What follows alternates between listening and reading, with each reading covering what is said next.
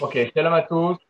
On va, Bezrat Hashem, aujourd'hui commencer le, la lecture du Kuzari, après euh, que nous ayons fait une introduction la semaine dernière. Et alors, partout, est-ce que vous pouvez mettre la caméra devant vous? Parce qu'on vous voit comme ça un peu de profil. Euh, Vous ne regardez pas la caméra en fait. Vrai, le problème, c'est un problème technique. Là. On va essayer de résoudre le problème. Non, mais elle, elle est posée à côté la caméra, non? Non, c'est ça. Attendez.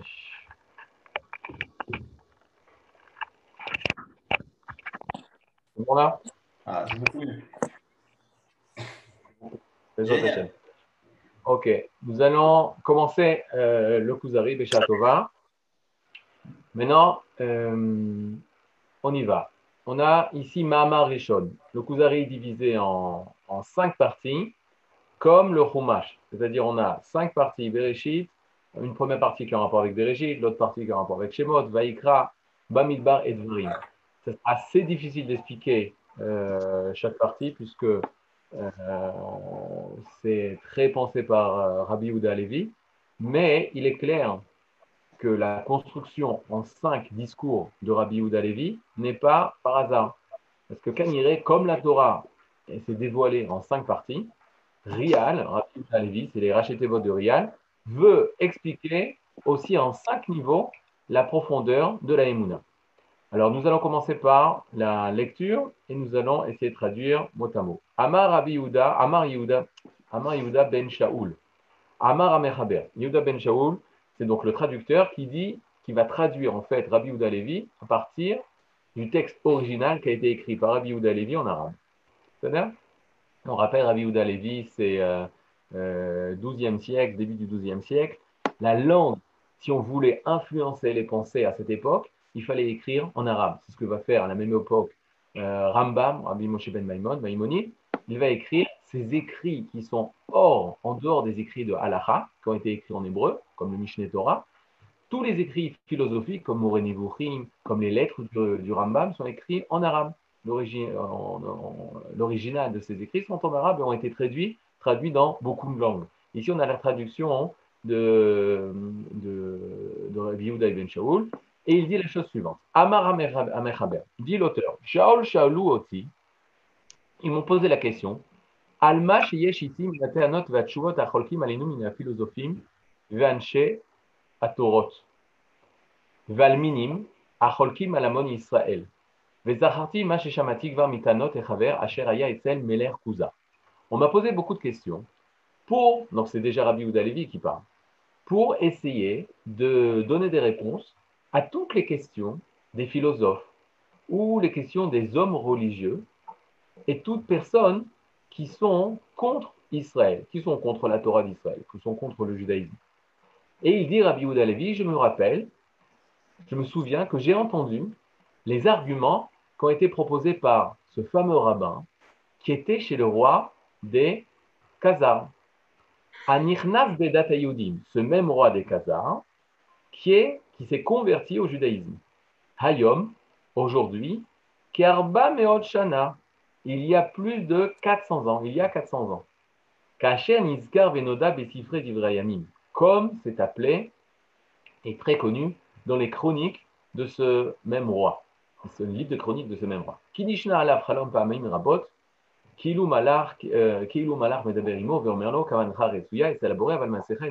Alors d'abord, on explique qu'est-ce qu'il est en train euh, de nous dire. Il nous dit il y a un fait historique qui s'est passé il y a 400 ans.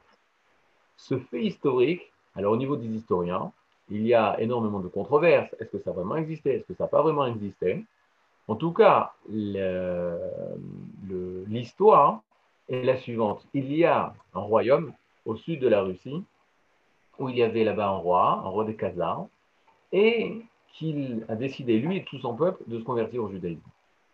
Il y a le Rav Ibn Shaprut qui rappelle ça, et il dit même avoir conversé des lettres avec ce même roi, 400 ans avant Rabbi Yehuda Levi.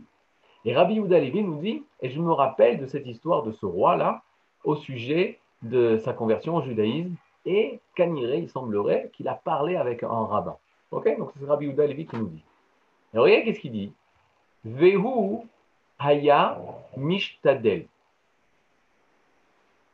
il forcé ce roi, Méod, énormément, Betorat Akuza, dans les lois de la religion des Khazars, Meshamesh Bavodat jusqu'à ce que lui-même faisait le service divin de la religion des Khazars.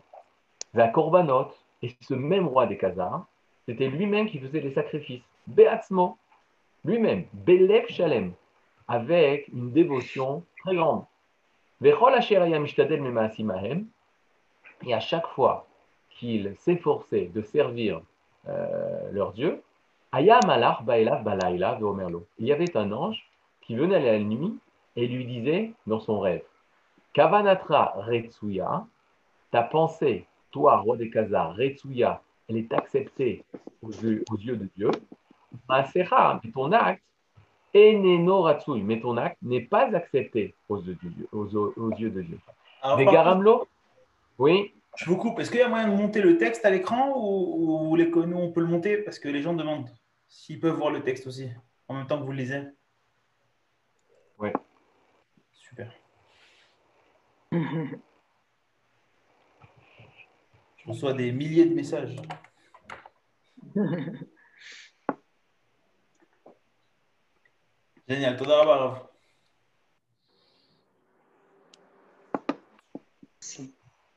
Et il disait la chose suivante. Donc, il y avait un ange qui venait et qui lui disait Ta pensée, ta kavana, ton intention est bonne, mais ton acte, l'acte que tu fais, Eneno Ratsui, n'est pas accepté par Dieu. Vegaram lo, et ça a entraîné ça, l'arcor à la vadatot, à ce roi de se renseigner sur les différentes croyances, vadatot et les différentes religions, Ve'it Yahed, et il est devenu juif, il est devenu Yehudi, il va se convertir au judaïsme. Bassof, à la fin de sa recherche. Ou, lui, Ve'amrav Me'akuzarim, et beaucoup de gens de son peuple, le peuple des Khazars. Vaya mitanot et aleem et il y a énormément d'arguments que le Chaver, que l'ami, en fait le rabbin qui a parlé avec ce roi, qui s'est entretenu avec ce roi. Et il dit Rabbi Ouda et j'étais d'accord avec ce que ce rabbin a enseigné au roi des Khazars, Vereiti lirtov. Et moi, dit Rabbi Ouda j'ai vu que c'était correct et bon de raconter, d'écrire ces, ces paroles, Kashianaflu va maskilim yavin. Comme les choses étaient, et les intelligents comprendront. C'est-à-dire Alors, on fait un arrêt. On y va. Est-ce que tout le monde me voit, c'est-à-dire David et assez Yachar? On voit très bien, Arav. Bien fait. Alors, d'abord, j'explique, parce que pour traduire un long texte comme ça, c'est difficile, mais c'est important parce que c'est la base. On y va. Rabbi Ouda comme je dis, au niveau historique, même si on dit que ça s'est passé véritablement comme c'est décrit ici, il a 400 ans de décalage avec cette histoire le royaume des Khazars et toute cette histoire, il y en a qui disent que c'est au 8e siècle, au 9e siècle. Rabbi Yehuda c'est au 12e siècle. Ok, il y a entre 300 et 400 ans d'histoire qui sont écoulés depuis l'histoire des Khazars jusqu'à Rabbi Yehuda Au niveau de, notre de, nos rabbinim, on a, comme je dis, Rabbi Ibn Shaprut qui parle de ça dans le 8e ou 9e siècle. Il parle de ce royaume qu'il a entendu parler, quoi un royaume entier était juif. Il y en a même des rabbins qui ont voulu aller là-bas pour pouvoir vivre dans un royaume juif sous, euh, euh, avec un, roi euh, juif, même s'il était en Israël. En tout cas, au niveau historique, il y a énormément d'histoires qui appuient ce fait-là. Il y en a même qui ont dit que les Khazars se sont mélangés après dans l'Europe parce qu'ils ont été repoussés par des empires opposants et ils sont arrivés jusqu'en Pologne. Il y en a qui disent que c'est l'origine des Juifs polonais. C'est-à-dire, en tout cas, euh, personnellement, il faut faire une véritable étude et ce n'est pas le sujet de notre étude. Nous, ce qu'on étudie, c'est Rabbi Yehuda Alevi. Ok, ça c'est un point très très très important parce que les personnes ne vont pas peut-être rentrer dans le livre parce qu'ils disent qui nous dit que cette histoire existe? Ce qui est très important pour nous, c'est de savoir, c'est que Rabbi Yehuda Alevi, qui est considéré comme un rishon, c'est-à-dire un rab de la première euh, génération des rabbanim qui sont appelés les rishonim, juste après l'époque de l'Agma ou juste après l'époque de Gaonim, lui va écrire ce livre. Et qu'est-ce qui est très spécial? Il va dire la phrase suivante que j'ai traduite. Il dit, je vais écrire ce qui a été dit entre ce rabbin et ce roi, et la personne intelligente comprendra. Qu'est-ce que la personne intelligente comprendra? Alors, mes, maîtres m'ont enseigné une chose très simple, j'ai retrouvé dans plusieurs euh, maîtres euh, qui enseignent le Kuzari. Euh, il, dit la, la chose suivante très simple. Il dit Rabbi Ouda Levi, c'est lui qui a écrit le Kuzari. C'est-à-dire, c'est le rabbin qui va répondre au roi. Et en fait, dans le, le Kuzari, on a un, dialogue imaginaire que Rabbi Yehuda Levi a imaginé entre le rabbin et le roi. C'est-à-dire, en tissu de fond, il utilise une histoire historique qui a dû se passer, qui s'est sûrement passé, mais de quelle manière ça s'est passé? Quel a été le discours entre ce roi et les autres religions? Quel a été le discours entre ce roi et le rabbin? Parce que ça nous intéresse, parce qu'on sait qu'à la fin, le roi des Khazars et son royaume va se convertir au judaïsme. Alors, c'est Rabbi Yehuda Levi qui a écrit ça. C'est pour ça que quand on va voir le rabbin, le rabbin, le rabbin, ce rabbin, il a un nom, il a un prénom, il s'appelle Rabbi Yehuda Halevi. Est-ce que jusque-là, Est-ce que vous pouvez vous poser des questions pour mieux comprendre ce que je dis? Très bien, juste une petite remarque, que la mémoire du peuple est très longue. Et je me souviens, il y a à peu près 20-25 ans, euh, au Gan Saker, il y avait des écriteaux Ashkenazim et Chazarim. Ce que vous avez dit à propos des juifs polonais, comme j'en suis une, alors ça m'a très marqué. Dans le petit tunnel, dans les Gan Saker, c'est écrit Ashkenazim Chazarim. Ça veut dire que le peuple, il garde mémoire. Il garde mémoire. Mais, Et apparemment, du roi des Khazars autour d'Avar. Mais non, ce qu'il faut savoir, que quand Rabbi Ouda Levi va écrire, justement, alors il est clair qu'il n'a pas pu se rappeler, il a, il a pas de, quand on ne connaît pas cette massorette, cette tradition de génération en génération qui répétait le discours du rabbin face au roi. C'est Rabbi Ouda Levi qui va récupérer cette histoire. Donc pourquoi c'est très important? Parce que tous les détails sont importants, les détails ne sont pas hasardeux c'est Rabbi Ouda Levi qui a choisi de donner tous ces détails. Et je vous donne un exemple très simple. C'est lui qui a choisi que ce soit un roi. C'est important. Pourquoi n'a-t-il pas pris un philosophe qui, euh, qui, a décidé, un philosophe qui a décidé de faire teshuva et de, euh, de se rapprocher de la Torah? Ça aurait été peut-être aussi intéressant. Donc il a choisi un roi. Et mieux que ça, il a choisi un roi goy. Comment se fait-il que s'il vient défendre la Torah, comment ça se fait qu'il va choisir euh, l'égoïme Déjà, travail au sein du peuple d'Israël, bah, il manque des personnes qui, euh, qui, ont perdu la foi dans la Torah d'Israël. Donc, tous ces détails-là, il faudra donner des réponses et expliquer pourquoi Rabbi Yehuda Levi a choisi euh, d'enseigner la Emouna de cette manière. Alors, pour pouvoir mieux comprendre, on va rentrer dans l'histoire. Qu'est-ce qui s'est passé? Ce roi, donc, on voit que c'est un roi religieux. Leur religion qu'ils ont, c'est de la Avodazara. Ils font des sacrifices, euh, et ils euh, sacrifient à leur Dieu sont les lois qu'ils ont reçues de leur père, etc., etc. Un beau jour, le roi des Khazars reçoit un rêve.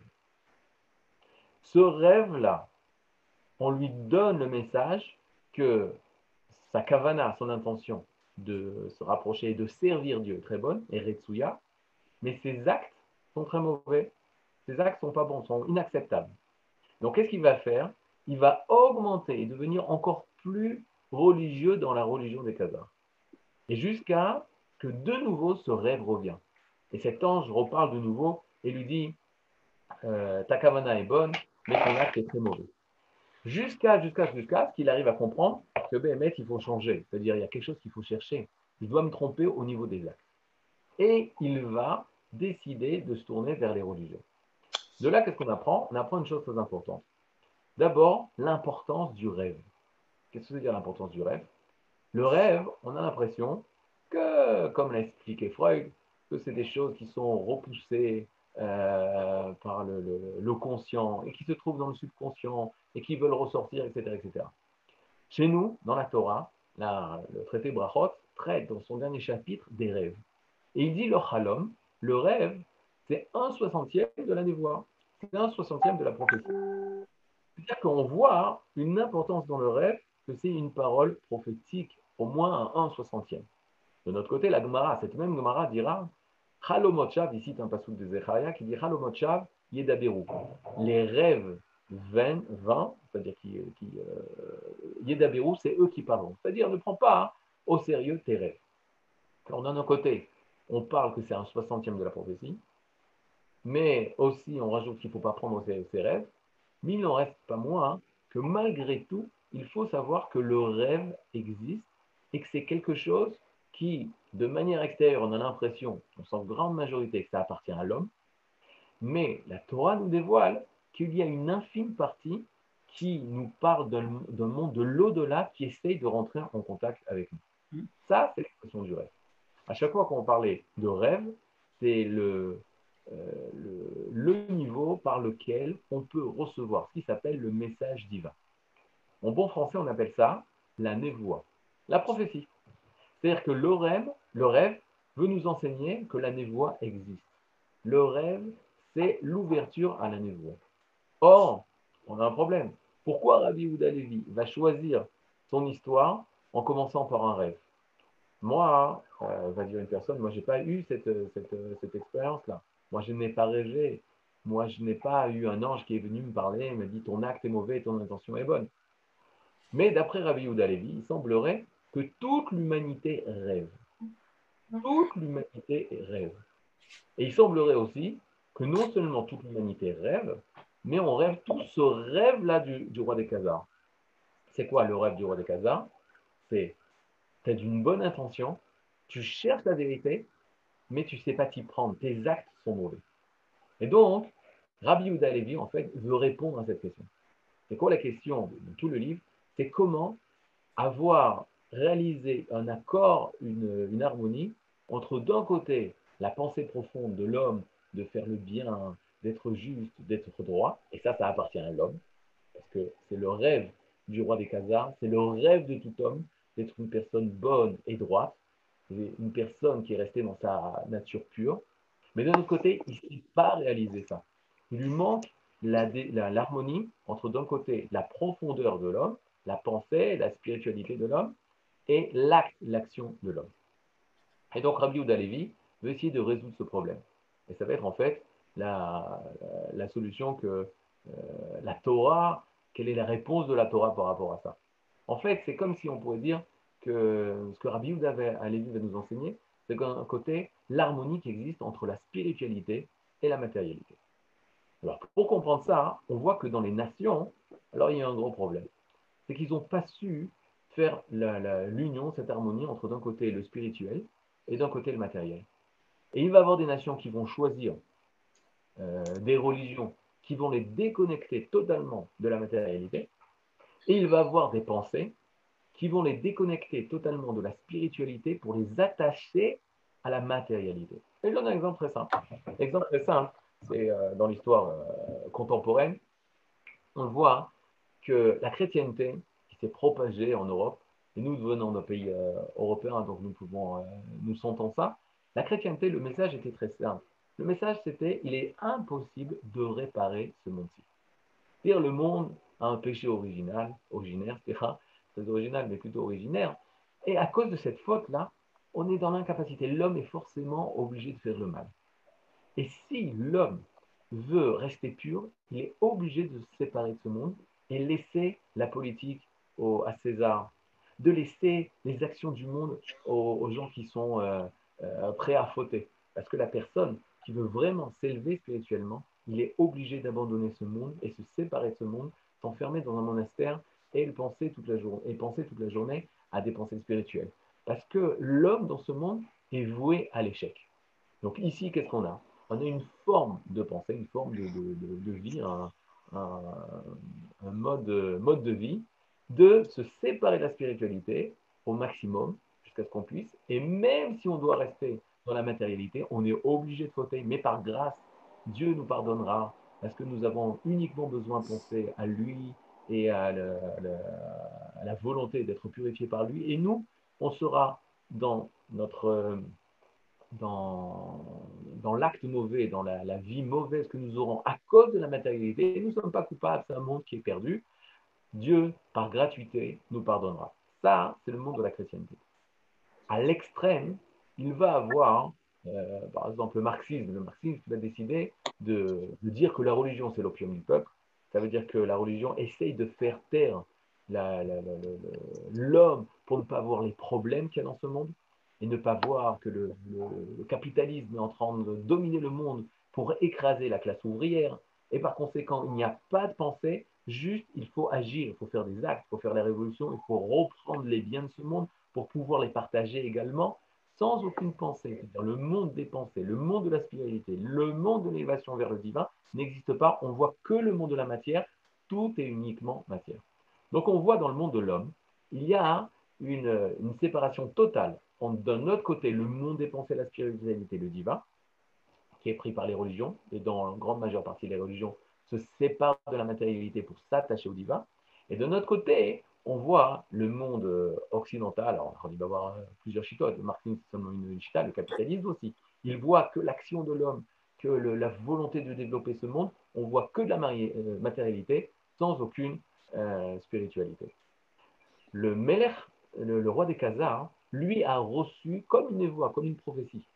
C'est-à-dire, la prophétie qu'il reçoit, c'est ta bonne kavana, ta bonne intention de t'attacher au divin, elle doit aussi se réaliser dans des actes. Et il y a un acte parfait. Il y a un acte divin parfait. Qu'est-ce que ça veut dire qu'il y a un acte divin parfait? C'est qu'on doit, pas seulement on peut, on doit être sur cette terre pour réaliser l'acte parfait parce qu'il existe. Ce n'est pas par hasard que nous sommes dans un corps, ce n'est pas par hasard que nous sommes dans un monde matériel, ce n'est pas par hasard que nous sommes des hommes et pas des anges, c'est parce que justement sur Terre, dans la matérialité, on a la possibilité de faire un acte matériel qui a une valeur profonde divine. Et c'est ça que le roi des Khazars va chercher. Il, cherche pas, ne cherche pas seulement le émettre, la vérité au niveau des pensées, sa volonté de, s'approcher du divin, mais comment réaliser le divin sur cette terre. Et c'est pour ça qu'on va s'étonner, mais euh, d'après notre, notre explication, on va pouvoir comprendre la réponse. On s'étonne que puisque Rabbi Houda Lévi, lui, vient défendre la Torah face aux religions, pourquoi? Ah, On va voir dans le, bientôt, il va affronter la philosophie, ok, donc c'est une manière de penser, il va affronter la, la la chrétienté, c'est une religion, il va, il va affronter l'islam. Mais où sont le reste des religions? Taoïsme, les, les, les différentes sectes, euh, l'hindouisme, où sont toutes les autres religions? Une des réponses qui est apportée est la suivante. Seul l'islam ou la chrétienté sont des religions qui prônent l'acte parfait. Il y a un acte juste. Dans le reste des religions, on peut appartenir à plusieurs religions et faire des actes d'autres religions sans que ça soit quelque chose de, mauvais euh, au regard de Dieu tu peux faire un sacrifice au nom de, de, tel Dieu et un autre sacrifice pour ce, Dieu-là. On peut, au monde dans le monde de l'idolâtrie ou des, religions euh, totalement idolâtres et paganistes, on voit une possibilité de servir et d'appartenir à plusieurs, plusieurs dieux et à plusieurs euh, façons d'être. Pourquoi? Parce que chez eux, ils n'ont pas cette notion qu'il y a un un acte juste. Tandis qu'on retrouve, influencé bien sûr par la Torah, dans la chrétienté, dans l'islam, l'acte juste. Et ce qu'ils veulent de faire, c'est-à-dire l'acte, de la mitzvah. Il y a quand même, même si la chrétienté va annuler, il sait qu'il y a un acte juste. On veut faire des actes qui, plaisent aux yeux de Dieu. Et si c'est des actes qui ne plaisent pas aux yeux de Dieu, forcément, il y aura, euh, ce sera considéré comme une avéra, comme une faute. Donc c'est pour ça qu'il va se tourner vers les religions qui prônent, qui, euh, qui acceptent le fait qu'il y a un acte qui doit être juste. Et donc Rabbi Ouda Levi va affronter ces mêmes religions il va, leur, euh, son but c'est justement de montrer qu'ils sont arrêtés un certain chemin, quelle est la conception de ces mêmes religions, et en quoi, et pourquoi le, roi des Khazars ne va pas les adopter? Alors, reprenons depuis le départ, le roi des Khazars fait son rêve, et il va maintenant euh, chercher des réponses.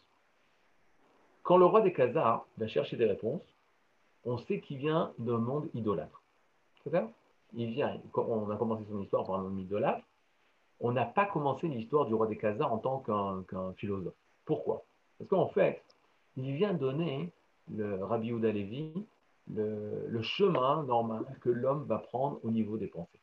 Alors rappelez-vous qu'on était enfant, au niveau de la Emouna, au niveau euh, des croyances religieuses, pour l'instant bien sûr je vous montre un petit peu, mais le mot Emouna je vais traduire par croyance, croyance religieuse, avant de pouvoir, c'est le but du livre, d'essayer de comprendre quelle est cette notion de Emouna, mais Emouna en tant que croyance religieuse, euh, lorsqu'on était enfant, qu'on nous a parlé de Dieu, de manière très euh, infantile, mais très simple, de manière la plus naturelle, nous avions accepté cette notion-là. Pourquoi? Parce que lorsqu'on est enfant, on, accepte ce qu'on nous dit, on croit de manière très simple à Dieu, et même qu'est-ce qu'on va commencer à faire? On va imaginer Dieu.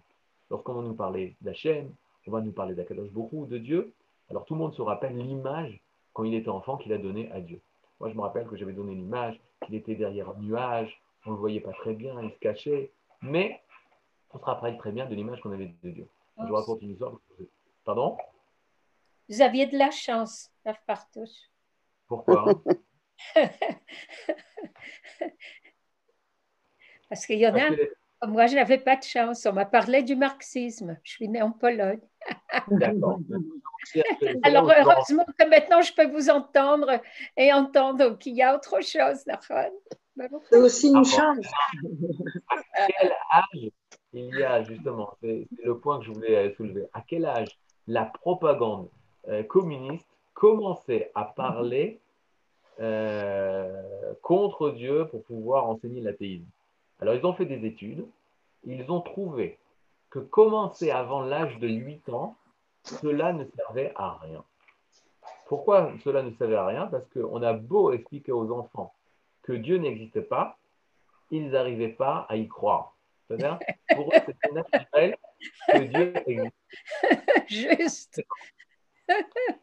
Par conséquent, hein, ils n'ont commencé seulement la propagande seulement à partir de l'âge de 8 ans. Mais qu'est-ce qui se passe à un enfant à l'âge de 8 ou 9 ans? Alors, il commence à développer ce qui s'appelle la bicourtiout, l'esprit critique. Il va commencer à réfléchir, il va commencer à se poser des questions sur le monde, etc. etc.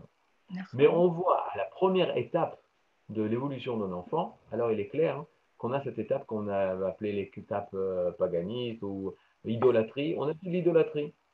Pourquoi on a fait de l'idolâtrie? Parce qu'on pensait que Dieu était quelque chose, que Dieu était quelqu'un, était quelqu'un qui nous entendait, qui nous regardait, etc. Pour la petite histoire, hein, il faut bien comprendre ça. Euh, ma fille, bon, bon, elle a 18 ans maintenant, mais à l'âge de 4 ans. Donc, j'ai une histoire de 14 ans. Je, je, je raconte ça aux élèves, mais je suis obligé comme ça, ça explique bien les choses. J'étais encore euh, jeune Bachour à la yeshiva, jeune Avrech à la yeshiva, et ma fille revient à la maison. Et elle dit, elle me dit, Abba, Ani, Yodaat, Efo, Kadosh Borou. Papa, je sais où est Dieu. Je dis, waouh, Ashraï, euh, tu es heureuse, tu es de savoir, toi, où est Kadosh Borou à 4 ans. Ah, je dis, Gamani Rotselada, Alors je lui ai demandé, moi aussi j'aimerais bien savoir où elle m'a répondu Où Nimsa Bagan, chérie Il est dans mon gagne, dans mon jardin d'enfants. J'avais 4 ans.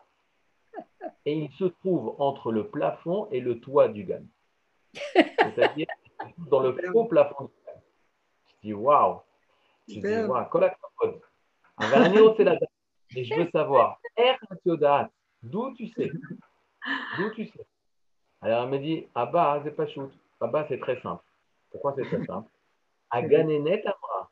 La Ganenet m'a dit que Hachem Shomea, que Dieu entend tout. Véro et Takol, et regarde tout. Donc, où tu veux qu'il soit? C'est sûr qu'il est entre le, plafond et le toit. Et là, hein, qu'est-ce que j'allais lui dire? J'allais lui dire, mais non, tu n'as pas lu le Kuzari, il fallait venir à Yeshivat Online pour écouter les cours, comprendre que c'est des ch'touillottes et que Kadosh Shalom, il n'est pas là-bas, il est partout, ni, ni être nulle part, etc., etc elle aurait, qu'est-ce qu'elle aurait dit? Elle serait allée, elle aurait couru dans la cuisine et elle aurait dit à sa mère, elle aurait dit Abba, l'oma amin Kadosh Abba n'a aucune croyance en Dieu. Il pense que Dieu n'existe pas. Parce que pour elle, c'était pas shoot. Et c'est quand elle commence à parler qu'elle commence à dire de, euh, de parler sous forme paganiste. Et là, j'explique. L'enfant, il a une relation très étroite avec Kadosh Baruch c'est-à-dire, il ressent sa présence. C'est seulement quand il va devoir expliquer ça qu'il va dire des bêtises. Donc, nous, quand on parle, quand Rabbi Oudalevi, il parle du roi des Khazars, en fait, qu'est-ce qu'il est en train de dire? Il est en train de dire que, à fait Rabbi Oudalevi, c'est l'histoire de l'homme. Tout homme, en étant enfant, commence justement sa première période en étant Oved Avodazara idolâtre. Il transforme Dieu en quelque chose, en quelqu'un. Et on a tous fait ça. Même mieux que ça, ça devient naturel. Maintenant, ça nous rappelle étrangement la vie naturelle qui était à l'époque du Gan qui c'est euh, sous le signe du Etzachaim, l'arbre de la vie. Mais il y a un problème. C'est quoi le problème? C'est qu'on a mangé de Etzadat Tovara. On a mangé de l'arbre du bien et du mal, de la connaissance du bien et du mal. Comment on pourrait expliquer la connaissance du bien et du mal? Justement en développant cet esprit critique. Et au même moment où on a développé cet esprit critique, certains à partir de 8 ans, en 9 ans, en 10 ans, en tout cas c'est clair à partir de la bar mitzvah, où on va avoir un esprit tel qui va remettre en question toutes les choses les plus simples, comme l'existence de Dieu. On remet toutes les mouscamot, toutes les choses qui étaient acceptées comme naturelles, on remet en question ces choses au niveau de notre intellect. Et là, de la période, écoutez bien, d'une émouna tivite, d'une émouna naturelle, mais euh, inexpliquée, incompréhensible, nous sommes passés, nous sommes sortis de cette émouna d'enfant à l'époque de philosophe, l'époque du philosophe. C'est quoi l'époque de la philosophie? C'est l'époque où on va remettre tout en question. Donc on doit passer par cette étape. Pourquoi je vous dis ça? Parce que la première personne que le Méler, roi des Khazars, va rencontrer, ce n'est pas le chrétien, ce n'est pas le musulman, c'est le philosophe. Et ensuite, le chrétien et le, musulman. Il faudra expliquer l'ordre. Je vous rappelle que ce n'est pas comme ça s'est passé il y a 400 ans avant le Rabbi Yehuda Levi. C'est Rabbi Yehuda Levi qui a décidé cet ordre-là. Donc il y a un, un il y a une logique qu'il faut essayer de comprendre. Alors, logique, elle est comme ça. C'est que d'abord, nous, dans toute notre vie, le rapport avec Dieu était un rapport euh, que l'enfant vit ça d'une manière naturelle. Or, l'enfant, quand on va parler de Dieu, il va forcément, les aidez-moi, les rendre akshama, euh, comment on dit Concrétiser, chez les Réaliser. Concrétiser. Non. Concrétiser, rendre une statue, l'akshim, l'akshama. Parler sous forme anthropomorphisme. C'est-à-dire qu'on va donner un caractère que Dieu a une main, que Dieu voit, que Dieu entend, comme la Torah nous parle comme la Torah nous parle. Parce que dans la Torah, c'est marqué qu'Hachem, la yad Hachem, la main d'Hachem, que Hachem entend, que Hachem, on parle comme si Akadosh Baruch était quelque chose, était quelqu'un. Oui, mais c'est seulement le langage. Mais au niveau de l'essence, ça n'a rien à voir avec ça. Il faut, il faut, faut comprendre les notions qui nous sont données, qui nous sont racontées dans la Torah. Mais cette époque-là, où on est Makshim Akadosh où on concrétise, on transforme Hachem en matière, ça c'est la période de l'enfance. Arrive la période de la Hitbagrut, la période de la Hitbagrout, c'est la période où on remet tout en question, où on détruit les idoles. Qui c'est qui a fait ça? Abraham. Abraham Avinu. C'est-à-dire qu'Abraham Avinu, ça va être exactement la même chose. C'est-à-dire que toutes les idoles, ça va être la période où on va penser que Hachem est quelque chose et quelqu'un. Il va avoir cette période où Abraham Avinu va détruire toutes les idoles, c'est-à-dire toutes les, les matérialisations du Dieu pour pouvoir arriver à la Emouna. Cette période de détruire les idoles, ça, ça va être représenté par ce que le philosophe va faire. Mm-hmm. C'est le discours qu'il va avoir avec le philosophe. Et ensuite, on aura, si on s'était arrêté au philosophe, on a un gros problème, parce que la philosophie vient remettre en question les choses naturelles, mais elle n'arrive pas à nous rattacher à la vérité. C'est-à-dire, le cerel, l'intellect, il peut seulement nous dire qu'est-ce qui n'est pas. Dieu ne peut pas être quelque chose. Dieu ne peut pas. Oui, mais alors qu'est-ce que c'est? Le cerveau, jamais il pourra dire la chose, arriver à la chose elle-même. Donc le Kuzari va devoir poursuivre plus loin que la philosophie et il va enfin arriver à ce que euh, la Emouna d'Israël va lui proposer, c'est un lien avec la parole d'Hachem, avec Dvar Hachem. C'est-à-dire, donc on y va. Le premier départ, l'enfance, ensuite la période la, la période d'adolescence, de remise en question de tout ce qui est, qui est, euh, qui est naturel à l'époque de l'enfance. Et enfin, on va pouvoir arriver à la emunat emet, à la emunat qui est une certitude, qui est plus sous le signe du safek. C'est-à-dire, euh, il y a le yeled qui vit le emet, qui vit la vérité, mais il ne sait pas l'expliquer.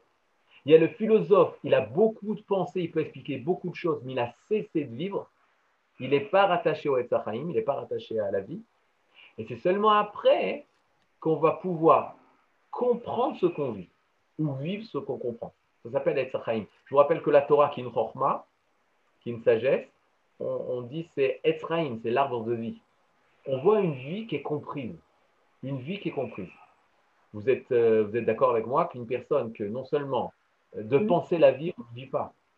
Alors une personne qui va juste penser la vie, elle ne vit pas. Il faut une personne qui vit et qui comprenne et qui puisse expliquer sa vie. Ça, on va appeler ça le Navi.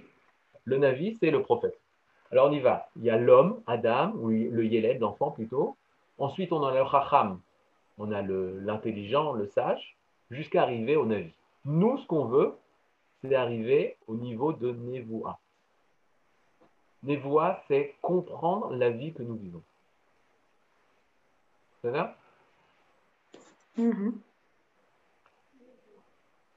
Bien fait. Donc maintenant, on va voir qu'est-ce que le, le, Kuzari va voir par rapport à la philosophie? Lorsqu'il va rencontrer le philosophe, alors il y a des euh, qui sont spécialistes de la philosophie et qui pourraient donner un cours de philosophie.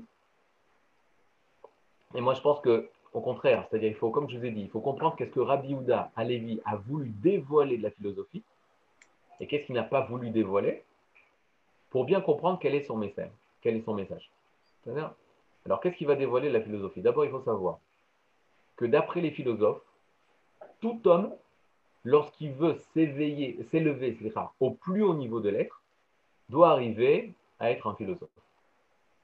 C'est quoi un philosophe? C'est philo, c'est l'amour, celui qui aime, Zophia, la pensée. C'est-à-dire que toute personne doit aimer les pensées. Et mieux que ça, toute personne doit arriver à comprendre les choses de ce monde, dans leur profondeur. Et tout homme, si vraiment il veut rêver à ce, plus haut niveau, alors euh, il est digne de louange parce qu'il aura réalisé le but de l'homme qui arrivait de comprendre les choses. C'est-à-dire ça, ça va être le philosophe.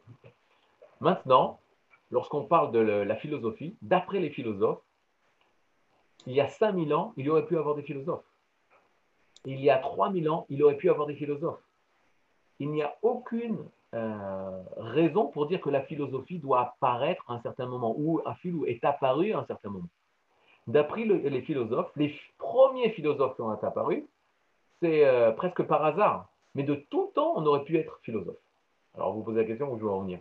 Je vais en venir à la chose suivante que c'est totalement faux de dire que depuis euh, la nuit des temps, on aurait pu être philosophe. Pourquoi? Parce que la philosophie est arrivée à une date bien précise d'après la Torah.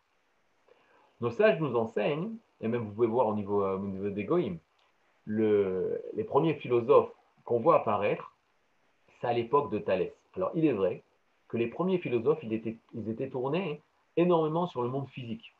On va trouver Thalès, on va trouver Pythagore, Pythagore. Donc nous, on les connaît du, euh, monde des mathématiques. Mais c'est déjà l'époque pré-socratienne, c'est-à-dire ah, bien avant Socrate. C'est sept siècles, sept siècles avant euh, l'ère vulgaire. Ça remonte il y a très très longtemps.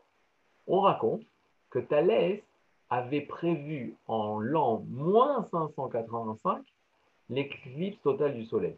Une éclipse totale du Soleil. Il avait prévu ça, tellement il comprenait le monde physique, etc. C'était euh, les premiers philosophes. Mais nous savons qu'en l'an moins 586, c'est la destruction du premier temple. Et ça, il ne peut pas avoir de hasard. Qu'est-ce que je suis en train de dire?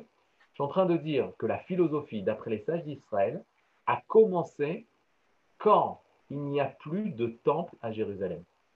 Alors, qu'est-ce que ça veut dire de temple à Jérusalem, de Beth Alors, il manque ce, monument historique, alors commence la philosophie Non. La raison, la, la, signification morale ou métaphysique du manque du temple de Jérusalem égale le manque de présence divine dans ce monde. À partir du moment où il n'y a plus de présence divine dans ce monde, c'est représenté par la destruction du premier temple, par Nabucodonosor, par l'Empire babylonien. Maintenant, lorsque le temple à Jérusalem est détruit, c'est un signe extérieur du manque de présence divine. Il n'y a plus la shérina, la présence divine dans ce monde. S'il n'y a plus de présence divine dans ce monde, alors qui reste? Que l'homme mhm. Qu'est-ce que va faire l'homme? Il va commencer à prendre sa place, mais tout seul, dans un monde où le divin a disparu. Et on va avoir, depuis la destruction du premier temple, une évolution de la philosophie. Et du côté d'Israël, petit à petit, une disparition non seulement du premier temple, non seulement de la présence divine, mais qu'est-ce qui veut dire de la névoie, exactement. Il y a une disparition de la prophétie. Et on va pouvoir montrer du doigt de manière très simple. Ce n'est que lorsque la prophétie disparaît que la philosophie peut, peut naître. Et ça, c'est très important de comprendre. Bien. Pourquoi Parce que le Rav Ashkenazi, le Rav Ashkenazi disait que à l'époque, il ne pouvait pas avoir d'athée. L'athéisme n'existait pas. Parce que jusqu'au premier temps, la présence divine était ressentie comme euh, Michal, 4 ans, qui ressent la présence d'Hachem. Mais ça, c'était ressenti par le monde entier. Le monde, le monde entier, non seulement le monde entier, qui avait une présence divine, qui avait le divin dans ce monde, mais aussi par des personnes qui étaient euh, des, des, adolescents, des hommes adultes, des hommes matures, des hommes intelligents. Tout le monde, personne ne pensait une seule seconde qu'il n'y avait pas de divin dans ce monde, parce qu'il ressentait sa présence. Lorsque le divin quitte ce monde, c'est seulement à ce moment-là que l'homme peut se poser des questions. Est-il possible que les générations d'avant nous ont enseigné le shaker, le mensonge? Parce que moi, je ne vois rien. Ça serait un peu comme euh, on brûle, Shalom, tous les livres d'histoire et les, euh, tous les reportages qui ont été faits sur la Shoah, etc., etc., etc. Et qu'une personne pose vraiment la question. Les générations, j'ai trouvé des écrits qui parlent qu'il y a eu une catastrophe. Mais qui me dit que ça s'est vraiment passé? Maintenant, peut-on se tenir? Peut-on se tenir? On peut, la route pas, l'effronterie, elle n'a pas de goût, elle n'a pas de limite. Mais une personne qui se pose des questions sur la Shoah et qui fait des doctorats pour parler de la Shoah, a-t-elle eu lieu ou pas? Lorsqu'il se présente devant une personne qui a vécu, qui a expérimenté, qui a vécu cette horreur-là, est-ce que vous pouvez comparer les deux choses? On ne peut pas comparer les deux choses. Je ne parle pas qui dit vrai. Je parle au niveau du nefesh, au niveau de l'âme. L'expérimentation sera toujours beaucoup plus profonde, beaucoup plus euh, objective, vraie, tout ce que vous voulez, face à la description extérieure ou les questions qu'on peut se poser par rapport à la Shoah. Donc c'est à peu près ce qui s'est passé. C'est-à-dire qu'il y a eu un traumatisme dans l'humanité tout entière. Et là, je ne parle pas seulement du domaine juif. Je rappelle que Rabbi Ouda il parle d'un roi Goy. Donc on parle de l'humanité avec Israël. Parce que l'humanité, Israël est dans l'humanité et l'humanité est avec Israël. Et on vit, la même, on vit sur la même terre, on vit euh, l'histoire ensemble. On est ensemble dans l'histoire avec le monde entier. Le monde entier a subi un choc, un traumatisme depuis la destruction du premier temps où la présence divine disparaît. Et si le divin disparaît, forcément, c'est l'homme qui, comme s'il prend une place, il essaye de combler un manque, ça il faut le marquer, il essaye de combler un manque, le manque de Shekhinah. De quelle manière ce manque de Shekhinah va s'opérer? Le manque de Shekhinah va s'opérer du côté du Ham Israël, ou lors du retour en Israël pour construire le second temple, il va avoir Ezra le scribe, qui va, qui va commencer à instaurer les lois de nos sages. Il va former ce qui s'appelle Anche Knesset Agedola, des gens de la Grande Assemblée. Tout ce qu'on connaît aujourd'hui, où à chaque fois on parle de ça, c'est les rabbins qui l'ont institué. Alors, ce n'est pas les rabbins euh, ni du consistoire, ni les rabbins d'Israël, etc. C'est les gens de la Grande Assemblée. Les 120 derniers sages euh, dont parmi eux il y avait 85 prophètes, 85 prophètes, qui vont instituer. Qu'est-ce qu'ils vont instituer? La formulation des tfilotes, des prières. Tout ce qu'on dit dans la Mida, c'est institué par un Neset Agdola. Toutes les bénédictions que nous récitons, c'est un Neset Agdola. Toutes les lois qui concernent le Mouksé, Shabbat, toutes les lois où on dit où nos, sages ont interdit, les xérod de nos chachamim, de nos sages, le, lait, et la viande blanche, la volaille qu'on n'a pas le droit de mélanger comme la viande rouge, tout ça, c'est institué par Anshek Neset les gens de la Grande Assemblée. C'est-à-dire qu'on sent le manque, qu'on sent le manque de la présence divine, et on sent que maintenant, il va avoir la naissance. Puisque la névoie, la prophétie disparaît, il va avoir l'homme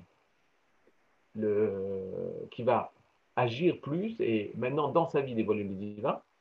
Et ça, c'est du côté du Israël.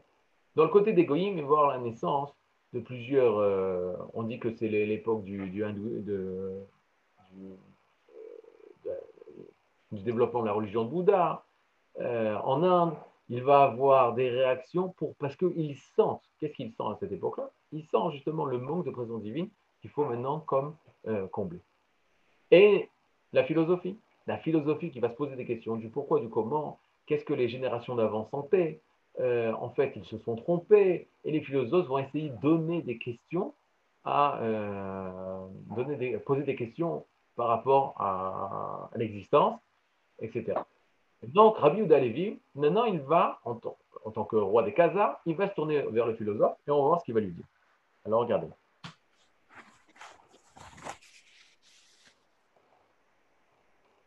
Pour le texte. On y va. Hmm. Amrou, ils ont dit Kika Bechalomo. Lorsque le roi des Khazars a vu dans son rêve Kika Vanatoretsuya, que son intention était bonne et s'élaborait chez le Créateur, Avalma et non mais son acte n'était pas bon, Vetivaou Bachalom Levakesh Amaashe Nirtse et s'élaborait. Et il demande, il, euh, Et ils l'ont ordonné dans son rêve de demander l'acte qui va être acceptable chez le Créateur. Donc ça, c'est le récal en toile de fond.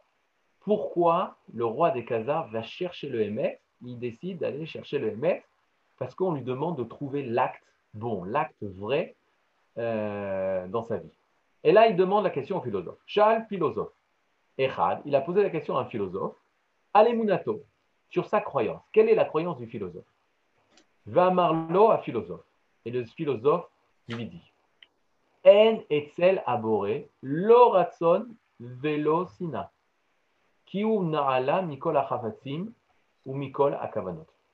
Il dit Sache que le Créateur n'a ni volonté, ni haine, sina, la haine. Kiu naale, car il est bien au-dessus Mikol achafatzim, de toutes les volontés, ou Mikol akavanot, et de toutes les intentions. Qui akavana, avoir une intention, vouloir quelque chose, Mora nous enseigne al chesron amechaven. Le manque le, nous renseigne à un manque qui, euh, existe chez la personne qui euh, demande, qui cherche, qui, euh, qui, a une intention de combler ce manque. kavanato, et le complément de ce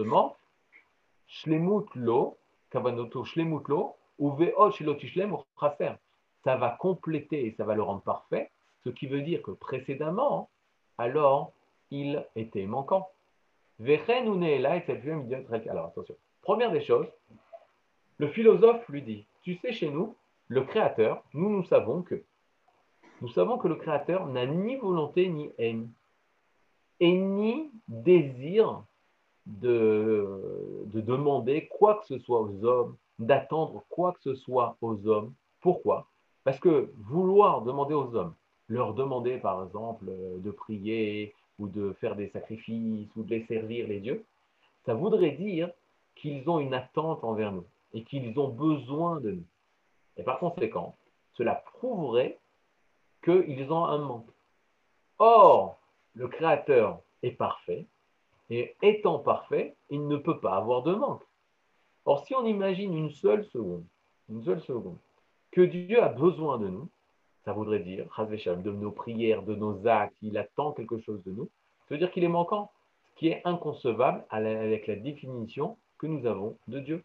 Par conséquent, Dieu n'a aucune volonté et n'attend rien de l'homme. Ok. Alors, qu'est-ce qu'on a ici? On a ici un philosophe, d'abord, il ne parle même pas de l'existence ou de la non-existence de Dieu. On aurait pu commencer, le philosophe, il aurait pu dire au roi des Khazars, tu me parles d'un Dieu, tu veux essayer de trouver l'acte qui va plaire aux yeux de Dieu. Il aurait pu dire, mais avant, pose-toi la question, y a-t-il un Dieu ou n'y a-t-il un Dieu? On voit que Rabbi Yehuda Levi, il ne veut pas ça. Il ne veut pas rentrer dans cette question-là il veut rentrer dans une philosophie qui est beaucoup plus dure contre le peuple d'Israël. Je ne vous, ai pas dit, mais j'ai oublié de vous dire que le, sous-titre qui a été donné par Rabbi Ouda Levi au Sefer HaKuzari, au livre de Kuzari, c'est ou la défense à la religion méprisée. Mm. Data la religion méprisée. C'est on est en époque où le judaïsme est au plus bas. C'est-à-dire, on est euh, face à le courant philosophique, mais surtout les grandes religions qui crient haut et fort qui remplace Israël. Et donc la Torah, non seulement au niveau, d'abord au niveau de notre exil, on arrive dans une période très difficile de l'exil. On a quitté euh, Babel, c'est la fin des Géonim, on est, euh, commence à être un peu euh, dispersé, on est dispersé dans le monde. On n'a pas à l'époque l'âge d'or qui va être en Espagne de 200 ans ou 300 ans après Rabbi Yehuda Levi, 200 ans après Rabbi Yehuda Levi. On est très faible au niveau spirituel et c'est d'Avka, précisément à cette époque, que Rabbi Yehuda Levi relève, euh, le Rambam, la même chose, Maïmonide avec le guide des égarés, il vient défendre la Torah contre la Torah d'Aristote, contre la philosophie d'Aristote. Et Rabbi Yehuda Levi, de son côté, vient défendre la Torah. Comment se fait-il qu'il vient défendre la Torah contre la philosophie sans parler justement de la question existe, est-ce qu'Hachem existe ou pas? Alors Rabbi Yehuda Levi, il semblerait qu'il pense qu'il y a un danger très grand dans la philosophie, qui à l'époque, c'est euh, la philosophie de, justement de Rabbi, à l'époque du Moyen Âge, de Rabbi Levi, qui disait qu'il y avait un Dieu. Ça s'est développé, aussi dans le monde arabe, les philosophes arabes qui disaient que oui, il y avait un Dieu, mais qu'il n'avait pas de volonté, qu'il n'avait pas d'attente envers nous. C'est déjà beaucoup plus difficile. Pourquoi? Parce que si on se trouve face à un philosophe qui dit Dieu n'existe pas, alors que toi, tu penses que Dieu existe, comme ça tu as grandi, comme ça tu as reçu de tes parents, etc., etc. Et tu te retrouves face à une personne qui dit un langage tout à fait logique. Il dit Je comprends pas. Si Dieu c'est la perfection, tu es d'accord Dieu existe, c'est sûr. Dieu c'est la perfection. Tu réponds Bien sûr, c'est Dieu c'est la perfection. Maintenant, si Dieu c'est la perfection, il est clair qu'il ne peut pas attendre quelque chose de nous. Parce que s'il attendait quelque chose de nous, cela voudrait dire qu'il est imparfait. Or, il est parfait. Donc, ce sera une atteinte à Dieu de dire qu'il a besoin de nos mitzvot. Là, qu'est-ce qu'on voit? On voit justement quelque chose de beaucoup plus dangereux. De dire que Hachem existe, mais il n'attend rien de nous. Pourquoi? Parce que s'il attendrait quelque chose de nous, ce serait son imperfection. Et donc Hachem n'a pas besoin de nos tuilotes, Hachem n'a pas besoin de nos... Alors je, veux, je vois que le, temps passe, mais je vais raconter une histoire. Une histoire très simple. Euh, souvent, quand je commence un, cours auprès des, des, jeunes, de lycéens, je leur pose une question très simple. Est-ce que Dieu a-t-il besoin de moi? D'abord, il est très triste. Je vous, fais part derrière les, comment on dit, euh, il est très triste de voir que la majorité, je parle de jeunes en France, hein, en Israël peut-être euh, c'est différent, mais la majorité des gens n'ont pas de réponse. C'est-à-dire, c'est quand même assez triste de, de, poser une question si simple. Est-ce que Dieu a-t-il besoin de moi? C'est-à-dire, a-t-il besoin de mes mitzvot? A-t-il besoin de mes tfilotes, de mes prières? Première, première action, c'est que les gens sont totalement euh, douteux euh, de la réponse, ils ne connaissent pas la réponse. Je leur pose tout de suite après euh, une autre question, je dis comment on fait un thé le Shabbat? Comment on prépare un thé Shabbat? Et là, tout le monde crie dans la classe, dans les écoles religieuses, hein, les écoles religieuses en France. tout le monde crie dans la classe, cliche, lichi, il faut faire un troisième keli, etc. Je dis, regardez la chose absurde, Kilou. Vous savez comment faire un thé Shabbat? C'est-à-dire, ce qui est bien, mais moi, par exemple, si je ne veux pas de thé, ou même si je voulais un thé, mais je ne sais pas, je ne le fais pas, Shabbat, ce n'est pas critique. Ma vie ne va pas changer pour autant. Une question qui est beaucoup plus profonde. Est-ce que Dieu a besoin de moi? Est-ce que Dieu a besoin de mes mitzvot? On n'arrive pas à avoir une réponse? Première étape. Une fois qu'on leur dit ça, ils répondent, dans leur majeure partie, Dieu n'a pas besoin de moi. Dieu est Dieu, moi je suis rien, et Dieu n'a pas besoin de moi. Et étrangement, Rabbi Oudalevi avait compris. C'est Rabbi Oudalevi il y a 900 ans. Hein. Il avait compris que dans 900 ans, il va y avoir une génération que même lorsqu'il parle de Dieu, même lorsqu'on fait des mises même lorsqu'on fait des filotes, qu'on va devoir expliquer cette relation, notre subconscient, on a cet ana, on a cet argument. Comment Dieu qui est si grand a-t-il besoin de moi qui est si petit? Et Rabbi Ouda Levi va répondre. Il va nous apporter justement les réponses. En tout cas, la première étape, c'est que dans l'esprit du philosophe, Dieu ne s'intéresse pas du tout à nous. Parce que ce serait Chazvé Shalom, un manque que Dieu euh, s'intéresse à nous. Je vois que le temps euh, finit. Est-ce que vous avez des questions? Et comme ça, vous pourrez avoir une, pause juste avant le prochain cours.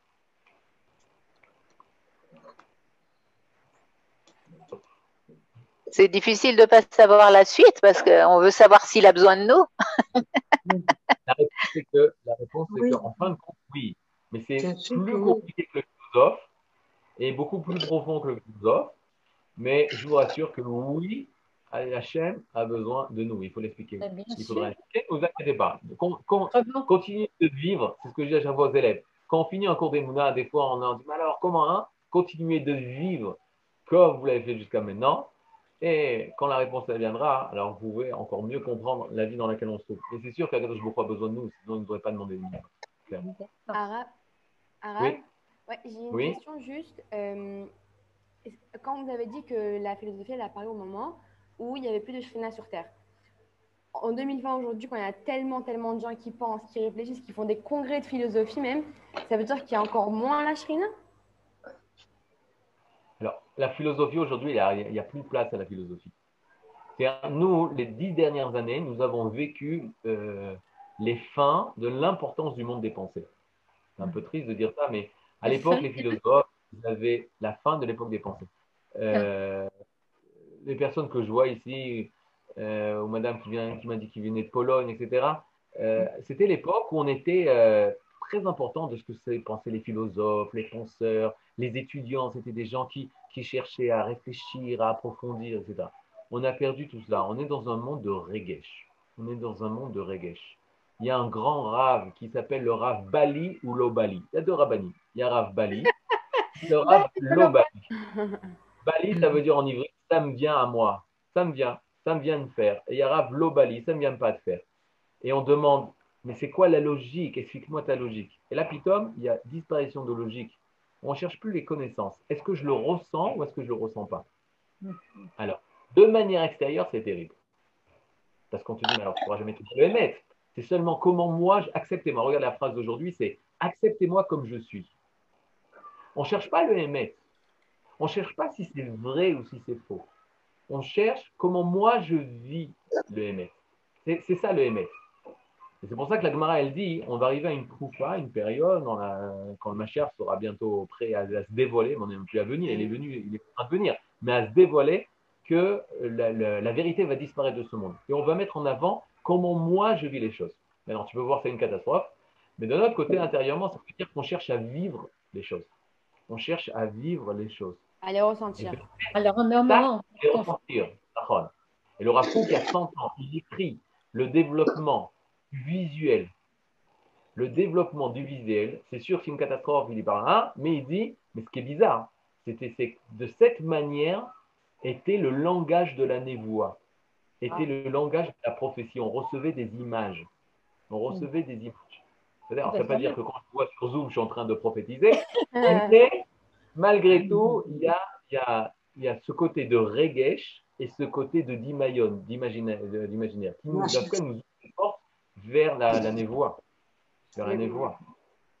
Euh, donc, c'est pas une. C'est sûr, de manière extérieure, on a l'impression que c'est pire qu'avant, mais de manière intérieure, on construit quelque chose de, de beaucoup plus profond. J'ai une question parce que le, le Rav Uriel, par exemple, parle beaucoup que, au fond, euh, chaque euh, personne en Israël est prophète, mais à la fois on dit qu'il n'y a plus de prophétie. Donc, est-ce que c'est en train de revenir? Ma- euh, je- D'abord, il faut savoir que Rabbi Yehuda Levi et Rambam, ils sont à la même époque, c'est-à-dire, ils vont écrire des livres pour défendre l'intériorité d'Israël. Maïmonide va écrire de manière extérieure, c'est-à-dire contre euh, Aristote, contre l'égoïme, etc. Et là-bas, il va parler de la névoie. En fait, les deux, Rabbi Yehuda Levi et Rambam, ils viennent défendre la névoie. Parce que si on ne parle pas de névoie, on ne parle pas de Torah. Torah, c'est névoie. Donc, quand tu veux défendre Israël, expliquer la nature d'Israël, c'est forcément névouique. Et Rambam va écrire quelle est la première apparition où là tu peux montrer du doigt que l'homme devient prophète, c'est quand il est pris par un esprit qui lui donne la volonté, la force de se battre contre le mal. Et il est rempli d'un esprit de courage. Et là, notez bien, l'esprit de courage qui lui donne une force d'aller défendre l'opprimé. Où ça se trouve aujourd'hui? Tous nos soldats d'Israël. Pendant 2000 ans, ça n'a jamais existé. On avait des pogroms, on allait dans une autre ville. On était poursuivis, on quittait le pays où on était poursuivis. Il y a moins de, de, de, de, de 100 ans où le Ham Israël a retrouvé ce courage-là. Il est exprimé dans toute l'armée d'Israël, ce courage de défendre. Ce courage-là, c'est l'expression extérieure du début de la névoie du Rambam. Alors aujourd'hui, si on se pose la question s'il n'y a pas de Nevim, comme le Rav Zuckerman, Rive Rabbi, mon maître dit, tous les Chayalim, c'est des prophètes.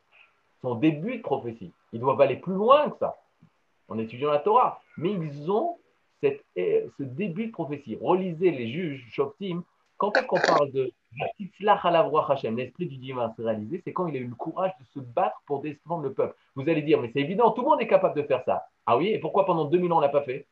Mhm. Pourquoi pendant 2000 ans on l'a pas fait? À, à Varsovie Ceux qui étaient dans le ghetto de Varsovie, pour défendre le ghetto de Varsovie, ce n'étaient pas justement des gens qui étaient dans les yeshivot.